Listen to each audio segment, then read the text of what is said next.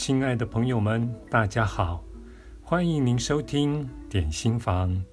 今天要为您选读的这篇文章是出自于《死过一次才学会爱》这本书，作者是艾妮塔·穆扎尼，译者为随鹏，由向实文化出版。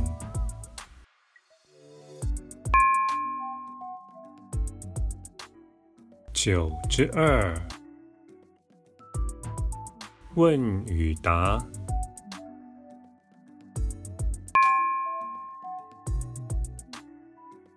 多数寻求心灵成长的人都相信自我意识会阻碍心灵成长，也认为我们应该舍弃自我意识。你为什么不认同这一点呢？因为如果你否认自我，自我就会更用力反扑。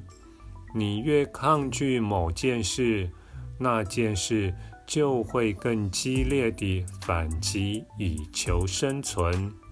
但是，当你可以无条件地爱你的自我意识，接受它是你这辈子的表达方式之一。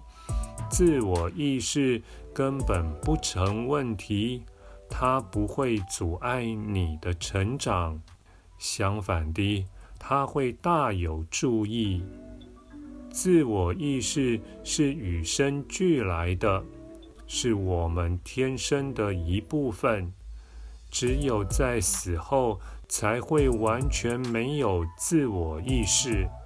在世时，抗拒自我意识，只会制造出更多的自我批判。除此之外，只有无条件的去爱自我意识，才能接受其他人的自我意识。唯有如此，自我意识才不会变成问题。谦卑与美好也才能真正的散发出来。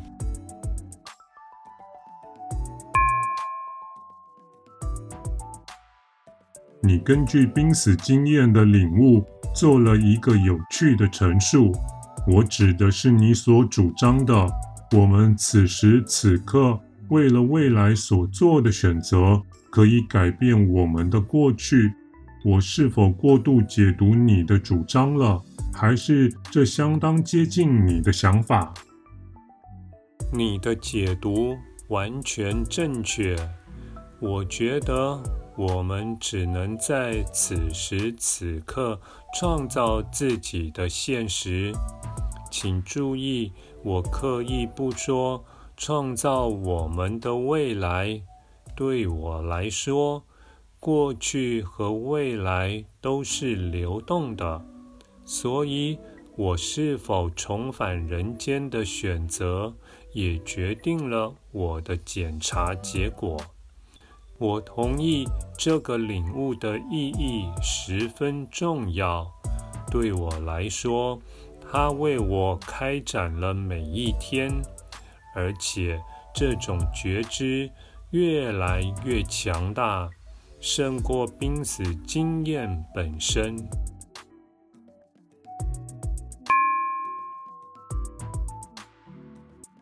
许多需要疗愈自己的人都想知道，相信自己的疗愈、释放与顺其自然的疗愈，以及进入你的疗愈空间要如何实行。这些看似老生常谈的做法，对一般人有用吗？我想，想疗愈自己身体的人，会需要知道如何来执行这些做法。我不喜欢吹捧任何一种方法或做法，因为如此一来，我只是制造了更多教条。而我想强调的重点是抛开教条。不过，我建议别把疾病或症状视为必须摆脱的东西，别把它当敌人看。因为这是以恐惧为基础的反应。对我来说，出现症状是身体想要自我疗愈的方式。我知道，一旦我以反抗的态度企图消除疾病，下场一定是适得其反。疾病会起身反扑，并让自己深陷于疾病的心态之中。但这不代表你不用去看医生。我只是提出我对疾病或生理症状的看法。重点是不要过度惊慌。每天的生活都绕着如何消除疾病团团转，让自己分心。从事能让自己维持正面且有创意的活动，反而更有帮助。我能做的是，不去要求自己的健康非得如何如何，才能在当下找到幸福，创造喜乐，把自己当成健康的人过日子，活在当下。每一刻都是独一无二、无法复制的。这意味着要抛开情绪包袱，不要让这样的负担从一段时间迈入下一段时间。我们可以选择是否要让恐惧如影随形，把自己困在疾病里。你无需成为心灵大师，只要善加利用每分钟，把握每一刻。无论你可以活一个月或一百年，都要做会让自己开心的事情。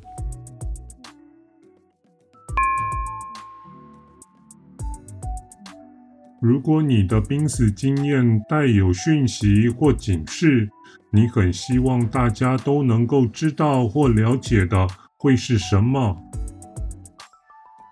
我希望大家都能知道，你的每一个部分都是美好的，包括你的自我意识、智力、身体及精神。你的本质是宇宙最美好的产物，你的每一面都是完美的，你无需放弃，无需宽恕，也无需追求，因为你已经是你最需要的状态了。听起来也许有点复杂，但其实不然。如果宗教让你觉得你比诸神低等，那么不是你自己诠释错误，就是这个宗教没能让你接近真相。如果有精神导师、老师或大师让你觉得你还没获得启蒙，需要经过更多学习、释放或放手，才能达到那个境界。那么，不是他们没有尽到责任，就是你误解了他们，因为你一直没有认识到真正的自己。请提醒你身边的每个人，好好做自己。让他们知道你爱真实的他们，他们都很完美，你也是。没有不值得爱的人。